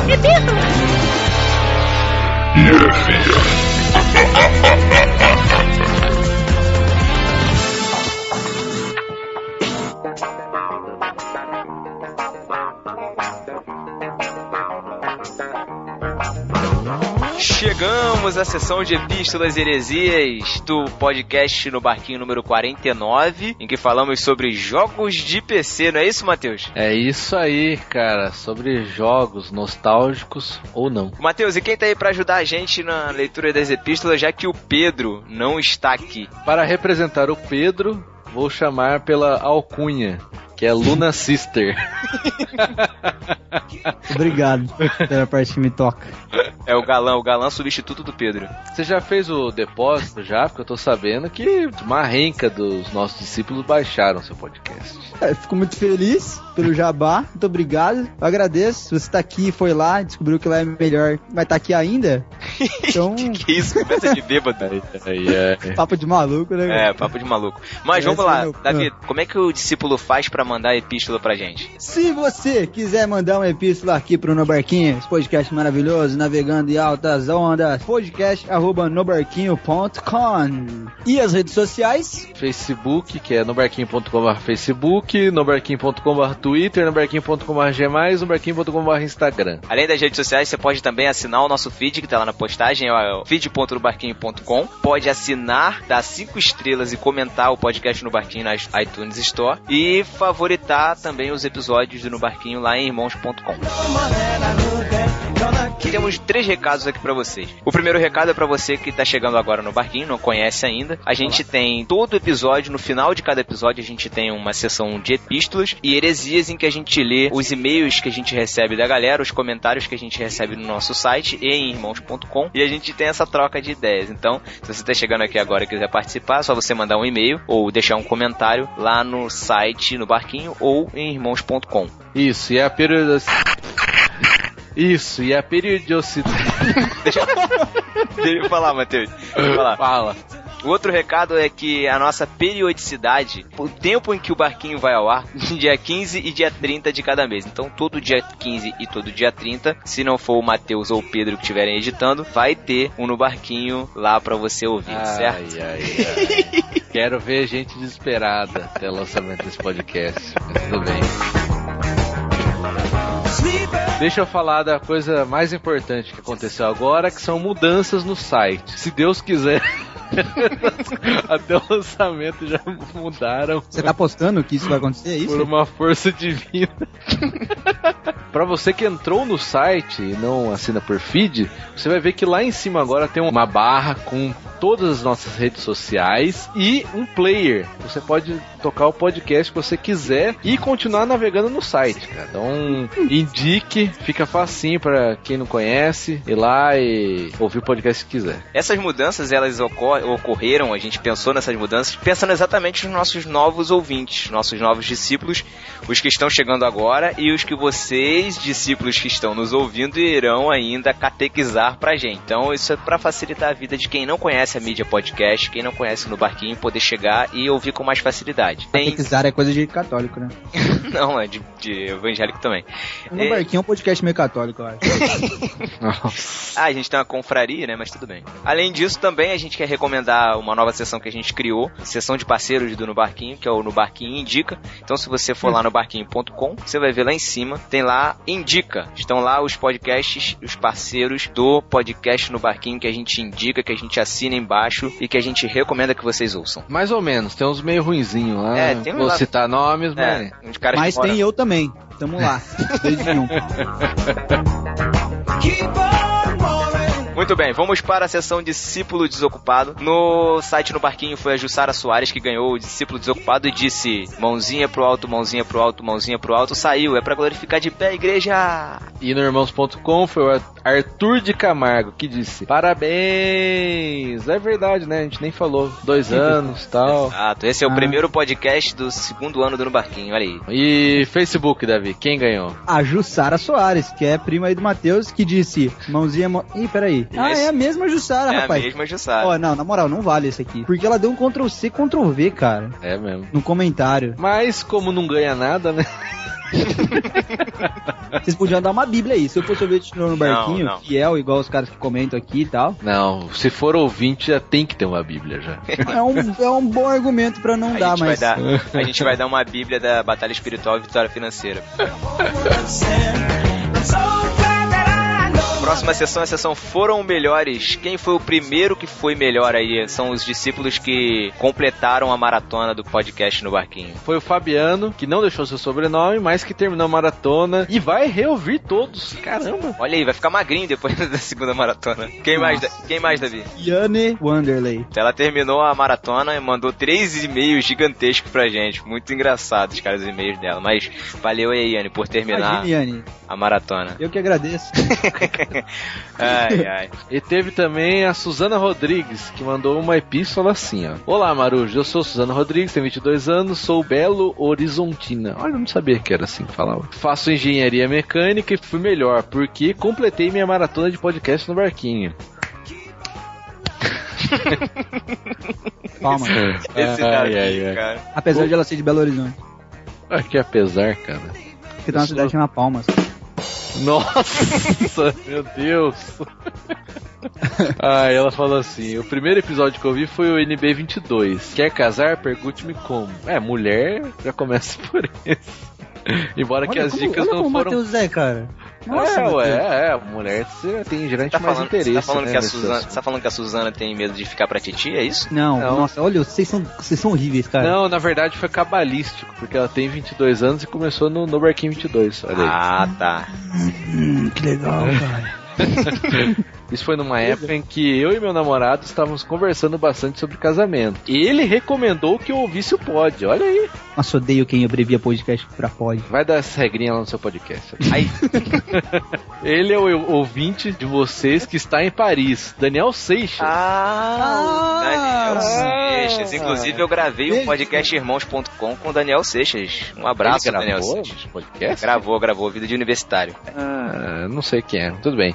Também não. Ela mandou um beijo pra ele, da parte dela. Hum. E eu me lembro que gostei muito da parte de Epístolas das Heresias, esse primeiro episódio que eu vi. Apesar de ter achado longa, olha aí. Porque vi que vocês não são podcasters distantes dos seus ouvintes, mas são amigos e parecem gostar mesmo da participação dos discípulos. Ela continua, isso foi uma das coisas que me motivou a ouvir o No Barquinho, fora o selo de recomendação do Irmãos.com. No correr da maratona eu gostei muito da variedade dos temas, claro que eu gostei mais de um do que dos outros, mas o legal é isso aí. Tempo para podcasts contraídos e tempo para podcasts sérios, para temas legais e para temas não tão legais. Fiquei feliz por concluir a maratona e agora espero caminhar junto com vocês. Grande abraço. E começar a maratona 2 em 1! É nóis, Jussara! É, uma tarde ser completa. Que Jussara, cara. O nome da discípula é Suzana. Você tá chamando ela de Jussara. Desculpa aí, Suzana. Ele não faz parte do podcast no barquinho. Ele é só convidado, tá? Vamos Chega de foram melhores. Vamos para as epístolas, vamos ler aí o que, que os nossos discípulos opinaram sobre o último podcast sobre jogos de PC. Vai, Pedro, sobe a música.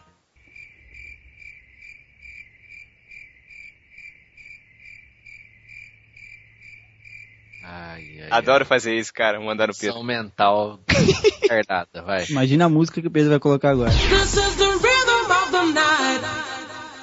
Bom, a gente recebeu a epístola aqui do Igor Jacaúna. Ele disse assim, ó, fala aí, galera. Cara, tava atrasado dois podcasts, mas vamos lá. O Thiago nunca conseguiu se safar do Abomineve Homem das Naves. Trocadilho ridículo, mas tudo bem, tudo bem. Eu não entendi, cara. no Ski Free. Ski Free é o jogo do, do Windows 3.11. E eu também não conseguia. Depois de muito tempo, depois de casado, descobri que apertando o F, o esqui ia mais rápido e assim a gente conseguia escapar do abominável Homem das Neves. Cara, vocês não sabem como eu me senti depois de tanto tempo descobrir isso. Eu li Fico um, pelo seu casamento, cara. eu li Não um blog, eu li em um blog, não me lembro qual, mas quando eu li, eu não pensei duas vezes e fui atrás pra baixar, instalar pra ver se realmente a gente escapa dele. E não é que realmente escapa. Ah, por isso, mas vocês não sabiam na época, cara. Do F, é, não, do F não não tinha sabia. como jogar sem isso. Não, não sabia Você não. morrer em 5 segundos. O primeiro jogo que ele zerou, ele fala aqui que foi o Full Throttle. Aí Olha fala aí. que- aí, Matheus, eu também me amarrava nesse jogo. Esse aí. Jogão, sim. jogão. O único jogo de estratégia estilo WoW foi Dune 2000, que eu não conheço também. Aí ele falou aqui, ó, bicho, me senti lesado agora por saber que o nome do Daniel não é SAS, é S-A-S por causa do jogo lá que ele joga, né? Qual, o- qual o nome do jogo, Matheus? Nota. Ah, não. É, sabia não, Davi? Você não escutou o último podcast, né, Davi? É. Ainda Para- não, cara. parabéns, Eu Davi. eu tava trabalhando. Derruba ele, É Matheus. No dia, Eu né? Só trabalho, dá né? pra ouvir no dia, né? Sabe o que que é? Eu escuto o number, tô com o number aqui pra escutar dois, inclusive. Porque eu participei, porque eu participei eu não ouvi todo ainda. Mas tô ouvindo. A gente entende que você é geração, geração X, geração Z, e não consegue fazer, consegue manter a- o foco muito tempo, você escuta o podcast em 10 partes, mas tudo bem. Aí ele termina aqui, ó, bem, valeu, foi bom esse podcast nostálgico, aí manda o contato dele aqui, todo em código de Java, sei lá, deve ser algum, deve ser programador, porque o É. contato Cara, dele tá tudo tá em código, cara. Muito engraçado. É, mas cara, vamos pra parte que eu mais gosto, vai. Heresias. Heresias, vai. Davi, vai, lê o primeiro aí, vai. Vocês já estão nesse, nesse nível jovem nerd, assim, de escolher um e-mail só pra ler e que se dane todos os outros? Claro. Dá, cara. É lógico. Coisa. Entendi. Tá bom. Primeira heresia é do João Prado, que me lembra uma marca de roupa. E aí, tripulação, belo episódio, só fiquei um pouco confuso, mas concordo com o Matheus. Era pra ser de nostalgia gamer, e o Google corrigiu aqui o gamer, ou sobre jogos de PC em geral. Eu não sei, sobre o que que era pra ser, gente. Era, começou como nostalgia, mas aí mudaram no meio do programa e ficou jogos de PC, mais ou menos, né? Excelente, nome do episódio. No barquinho, jogos de PC mais ou menos. Quando vocês falaram de Dota, um jogo de pessoas tristes, né? Porque Dota é um jogo triste. E sobre jogos que drenam vida, pensei que alguém iria falar de LOL. Nossa, que é, É um o jogo dobro muito, da tristeza. que é muito, LOL engra- no- que é muito LOL- engraçado, inclusive. Não é, não é. Nossa. Ai, cara. Mata. Cara. Ou também sobre esse lance que, que rola de atletas digitais. Mas super valeu a pena. Um abraço! Cara, vocês não falaram de LOL e de atletas, porque hoje em dia tem o eSport, né? Que é Então, mas é porque o objetivo do podcast não era esse, cara. O objetivo, na verdade, a gente veio pra gravar, a gente veio pra gravar falando sobre. por, tipo, por exemplo, ia ser tipo aquele de brinquedos da infância, só que jogos de PC da infância, entendeu? Eu tava vendo aqui, Thiago, sinceramente, eu acho que vocês deviam rever um pouquinho a pauta de vocês. Tô falando isso como um amigo agora, na verdade. Porque eu tô percebendo que todo podcast de vocês, alguém vira e fala assim, gente, acho que vocês fugiram um pouco da pauta. Não era bem isso. Porque no que eu participei também rolou um pouco, talvez por culpa minha. Bom, Mas- eu, eu espero que esses ouvintes nunca ouçam o 2 em 1, um, porque senão eles vão ter um treco, cara. O dois não é meio free talk, cara. É, isso aí.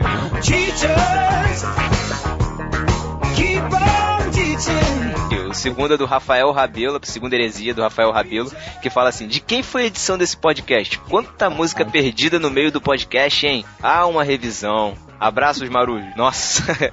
Ai, E o Pedro respondeu lá pro Rafael lá na- no, no site. Comentários. É, dizendo que passou por revisão e que na verdade a, a intenção do Pedro na, na edição, que eu entendi, foi homenagear mesmo os jogos, né? Então ele botou um pedaço da abertura do, do The Sims, não foi? Ele colocou algumas músicas dos Isso. jogos, só que assim, como ele editou, ele colocou a mu- as músicas dos jogos de menininha que ele joga, entendeu? Aí a maioria não entendeu.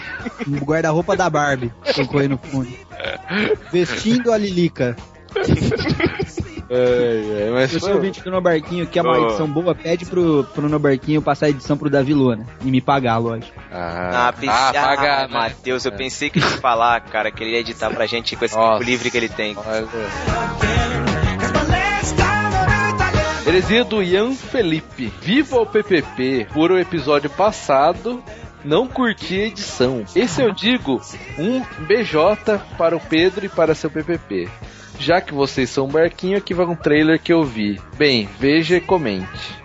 Ele mandou o trailer do, do Noé. É, mas enfim, a edição. Comenta aí, cara. Ele tá pedindo pra você comentar. Ah, vai se ferrar. Comenta É, aí, cara. é, Comente. Deixa eu comentar antes. Falou que não curtiu a minha edição, cara, mas não falou por quê. Por que essa- esse desprezo pela minha edição? O que, que eu tô devendo? Fala aí, se tiver coragem. Fala na cara, palhaço. Fala na- ih, Felipe, olha aí, ó.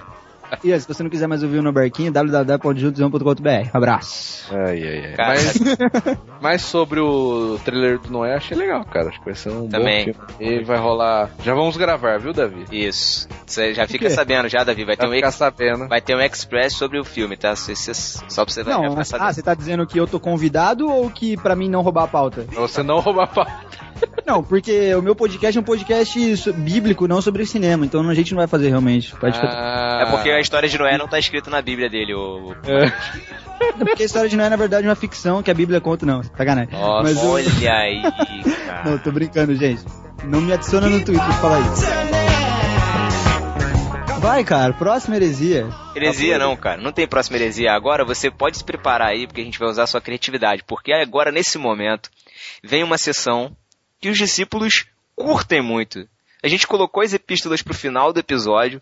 E por último, vocês vão ter essa sessão que vocês tanto gostam. Ô, meu querido Davi Luna. Oi. Por favor, faça as honras dessa sessão que vem aí. A sessão que vem agora é pra você, ouvinte, que tá com esse fone agarradinho no seu ouvido, esperando o molhado, longo e ventuoso beijo do Matheus. Aqui no No Barquinho. que isso, Gil Gomes, pô. Chegou aquele momento que todo mundo adora. Vai se ferrar. Não. Ai, lá vem, Thiago. Botão, eu odeio. Ai, cara. Seja melhor. Tchau. Hum, um beijo do Matheus pra você.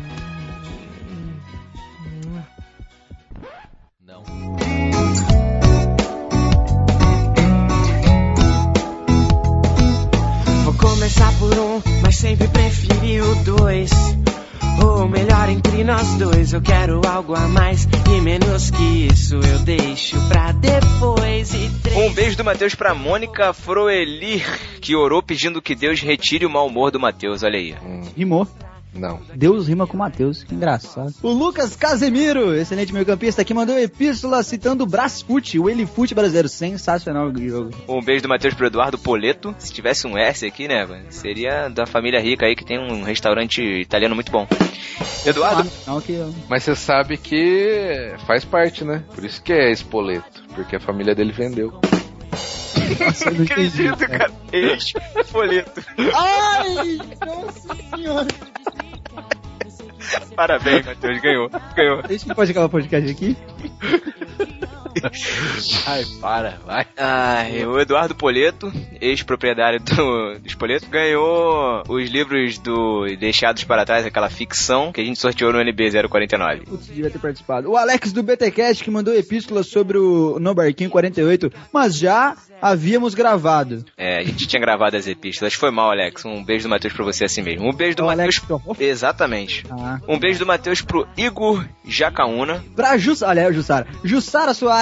Um beijo do Matheus pro Arthur de Camargo. Um beijo pro, do Matheus pro Léo Bezerra. Pro Rogério Moreira Júnior. Pra Luciana Santos, que não gostou do No Barquinho de Menininho. O que, que é isso? Achou que o tema foi de menininho. Pô, nunca jogou Carmen Sandiego na vida. Poxa, Luciana Santos. Matheus, o que, que tem que dizer pra ela?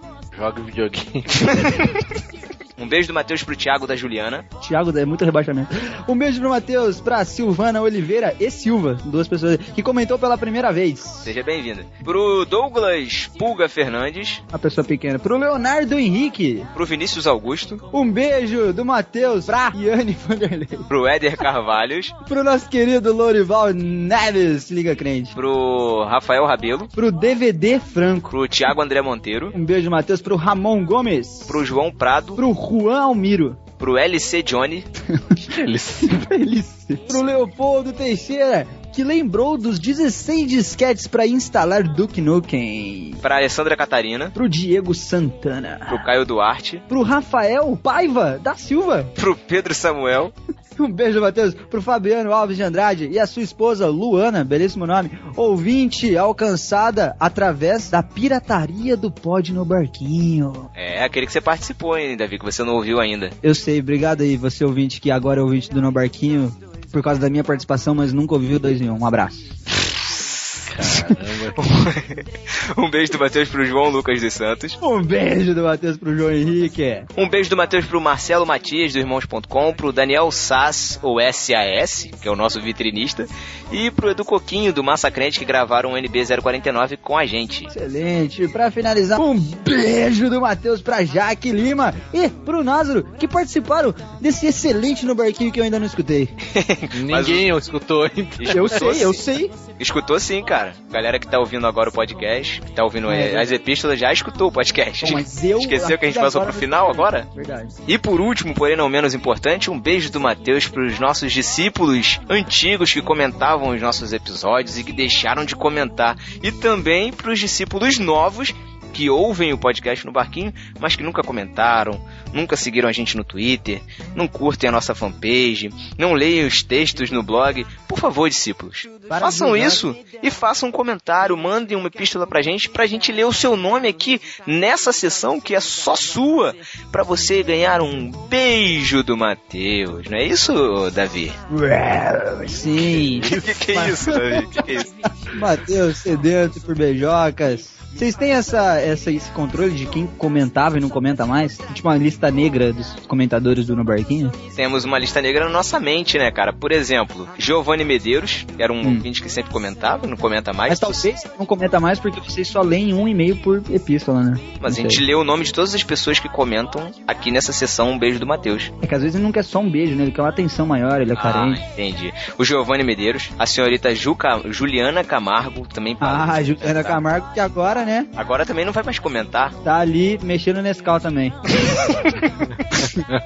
E, Davi, Oi. obrigado por você ter participado, salvo a gente aí. Ah, Nessas imagina. epístolas você vai ganhar também um beijo do Matheus, do próprio, pessoalmente, Tô com a, já que você tô com a boca no, tô com a boca no microfone. Vai, Matheus. Hã? Tô com, tô, tô com a boca no headphone. Que isso, cara? O que Vai, você tá Matheus. fazendo? Não sei um beijo, um que beijo, você falou. um beijo pessoalmente pro Davi, já que ele gravou. Vai, vai se ferrar, que Vou passar lá na Nazaré no domingão. É, sai fora. velho. Então tá bom, Tá. galera. Então é isso, vamos vamos embora. Fiquem aí com. Com o que, Matheus, agora? Que vem agora? Com nada. Acabou. Não, cara, vem, fica aí, fica aí sim, cara. Depois do. Depois Ah, não, os vocês vão extras, ter. né? Exato, vocês vão ter os extras dos episódios, normalmente com aqueles cacos que a gente fez durante a gravação, certo? Até, obrigado, gente. Um abraço. Valeu, galera. Tchau. Yeah,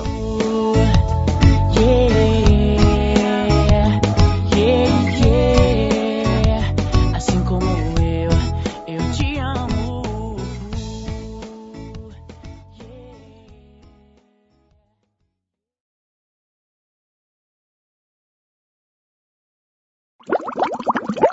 Tudo certo aí? Dando os mutes aí. Vamos lá, vamos lá. Aquieta Mauá aí. Vamos Já lá. tá gravando, tá gravando já? Tá quietado já. tá gravando aqui já. Jack, você tá- Peraí, peraí, peraí, peraí, peraí. Tá no iPhone, Jack? Tô, tô no iPad hoje. Uhul. Pede a sentação. Vamos lá. Rica. Ai, ai, ai. Tá bom. Vamos? Todos prontos? Vamos. Vamos lá então. Fala, discípulo! Aqui é o Pedro. Aqui é o Thiago. Eita, Lele, tira do mudo. Eu acho- Eu acho que o Matheus tinha pedido um tempinho aí, cara. Eu não, se não me engano, eu acho, acho que ele tinha pedido um tempinho. Eu não escutei. Eu acho que tinha sim. Pô, foi tão espontâneo e gostoso falar, esse, falar disso. Aqui é o Matheus. Voltei. É, Matheus. É Matheus. E aí? É. Onde você tinha ido? Eu nem tinha reparado se tinha saído. Eu falei, já volto. Viu? Tá bom, vamos lá. Pô, você podia usar o amém, fica legal. Não. Amém. Pera aí, galera, rapidinho, pera aí. A gente vai fazer um- uma parada aqui pra ficar mais fácil, pera aí. Ah, é outra coisa que eu preciso explicar pra vocês, agora que eu lembrei. Rapidão, Pera aí, posso pera aí, falando pera pera? Pera aí, pera aí, pera aí. Ô, chato. Pode falar, vai. O Názaro e Jaque, nós estamos com uma nova, uma nova escala robótica de notas. A escala é cinco pães e dois peixinhos.